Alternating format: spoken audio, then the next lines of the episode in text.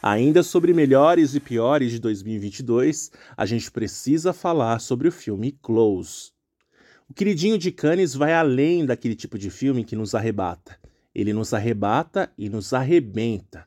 Close conta a história de Léo e Remy, dois adolescentes de 13 anos que cresceram juntos, adquiriram certa intimidade ao longo do tempo e com isso têm um relacionamento de afeto não sexual muito forte endossado inclusive aí para suas famílias que são muito próximas também. A virada dessa relação ocorre quando os meninos chegam a uma nova escola e a proximidade dos dois começa a despertar a chacota de outros adolescentes. Ai, os adolescentes. Remy leva tudo numa boa e não se priva da amizade, mas Léo recua e passa a tomar atitudes para afastar o amigo. O intuito de Léo é, claro, tirá-los do foco das brincadeiras dos outros colegas.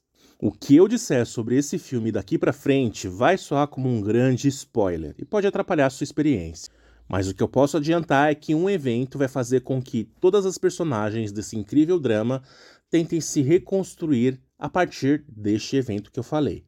Esse elenco mereceu Cannes e merece todos os prêmios possíveis e imagináveis pelo show de atuações que acontece. O diretor Lucas Dont vem de outro acerto o também bem-sucedido Girl, e já desponta aí como um dos maiores cineastas de narrativas sui generis do cinema. Close ainda não está disponível em nenhuma plataforma digital e provavelmente não irá. Infelizmente, para vê-lo, para assisti-lo, para contemplá-lo, a gente tem que partir por vias não oficiais. De tudo que eu vi de 2022, meus amigos, esse aqui é Biscoito Fino.